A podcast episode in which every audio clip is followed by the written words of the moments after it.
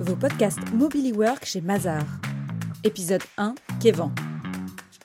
Je m'appelle Kévan, euh, j'ai 30 ans, euh, je suis franco-iranien, je suis auditeur financier chez Mazar depuis, depuis un peu plus de 6 ans maintenant, et je suis du coup euh, auditeur financier sur l'audit de fonds d'investissement.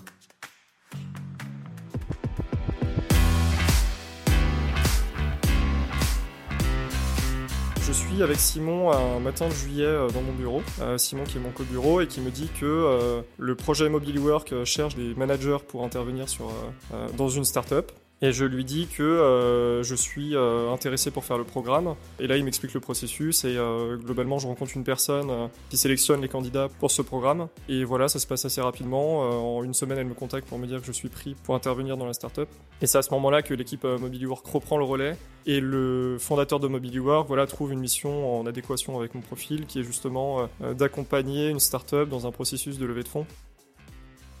La startup euh, dans laquelle j'interviens s'appelle euh, Tabotel, qui est en fait une startup qui développe des bornes d'accueil euh, dans des établissements qui reçoivent du public, style les hôpitaux, les hôtels, les agences de location de voitures. Je me dis que c'était vraiment le matching parfait parce que justement j'ai le sentiment qu'il m'avait justement écouté et trouvé une mission qui cadrait complètement avec, avec mon profil. Donc j'étais très content.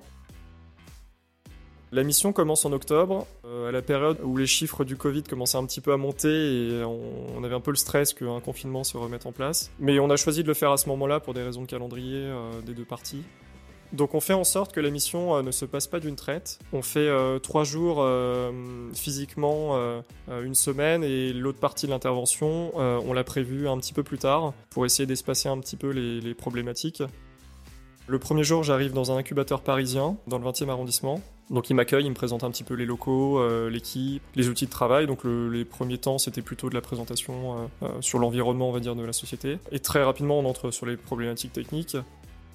Globalement, j'étais assez frappé par le côté un peu décentralisé, on va dire, de leur mode de travail. Donc ça ressemble finalement à ce qu'on peut avoir chez Mazar avec un cadre assez flexible sur l'aspect logistique du travail, où on peut travailler soit en télétravail, soit physiquement au bureau, soit chez le client. Sur cet aspect-là, je suis finalement très familier.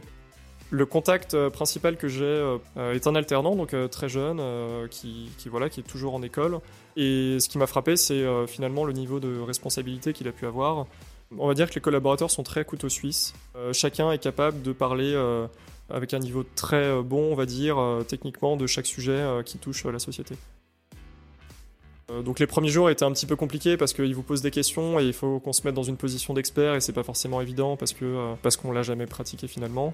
Mais très rapidement, euh, on prend un petit peu le dessus et, justement ce qu'on a chez Mazar, c'est-à-dire d'apprendre très rapidement des nouveaux sujets qu'on connaissait pas la veille, ça, ça m'a énormément aidé lors de cette expérience.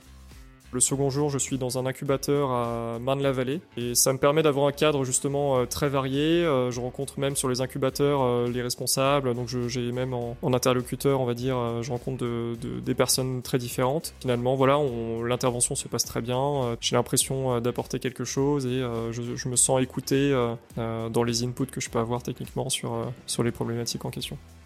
Donc voyant que le confinement s'éternise, on choisit de, procéder par call, euh, par petits créneaux de 3-4 heures, euh, on va dire étalés sur, sur 2-3 semaines. Et on fait un call final en janvier pour clôturer les sujets. Fin janvier, c'est mon dernier jour et quand je ressors de la mission, je me dis que j'ai le sentiment d'avoir apporté un aiguillage euh, à ce processus-là, sachant que bon, l'objectif était euh, qu'il réalise une levée de fonds. C'est un processus qui est très long, mais au moins je pense avoir donné, euh, on va dire, les facteurs clés de succès pour qu'il puisse optimiser ce, processus. Donc je finis mon expérience chez Tabotel et à ce moment-là, j'ai l'idée de développer une pratique de conseil en levée de fonds pour les startups. Je me suis rendu compte que le marché de la startup euh, est un marché finalement euh, euh, auquel on s'adresse très peu chez Mazar. Et très rapidement, je contacte premièrement de manière informelle les associés avec lesquels je travaille pour voir s'il est intéressant de développer cette practice. Et ensuite, de manière plus formelle, en, voilà, en rédigeant une offre plus sérieuse avec un business plan. et on va dire en l'espace de deux mois, j'ai le go officiel et sur mon planning, voilà, on me dit que j'ai du temps à aménager pour développer à grande échelle cette offre chez Mazar. Même si on sent euh, sur le moment que on est surtout là pour techniquement apporter quelque chose, finalement, c'est beaucoup plus large que ça et humainement, on apprend beaucoup sur soi-même. Et en plus, je pense que ça donne une certaine forme de maturité. et là, voilà, j'ai dû complètement partir de zéro et donc c'était plutôt challengeant comme expérience. Ça m'a fait évoluer en interne et personnellement, ça m'a beaucoup appris sur moi-même.